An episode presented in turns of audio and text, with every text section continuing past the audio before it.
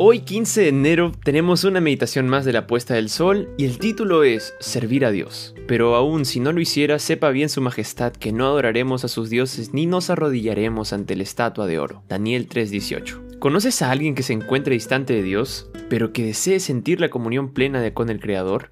Adalberón sentía el deseo de regresar a la iglesia, pero necesitaba tomar una decisión seria sobre su trabajo. La compañía donde estaba empleado ya le había indicado que no había posibilidad de ajustar su horario para tener el sábado libre, y en ese caso, la única opción era renunciar y buscar otra fuente de ingreso.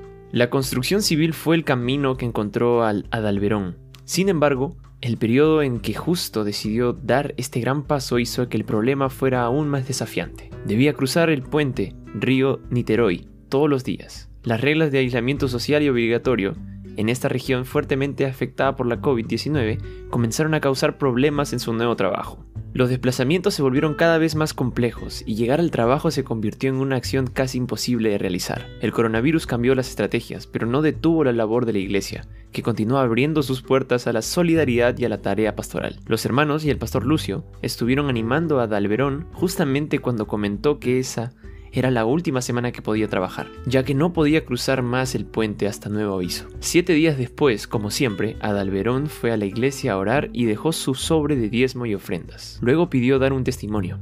Quiero agradecer a todos los que oraron por nuestra familia. A principio de esta semana me pidieron que regresara a la compañía a la que renuncié, con el sábado libre y ejerciendo un cargo más importante que antes. A veces necesitamos declarar con nuestras actitudes quién es el Señor de nuestra vida.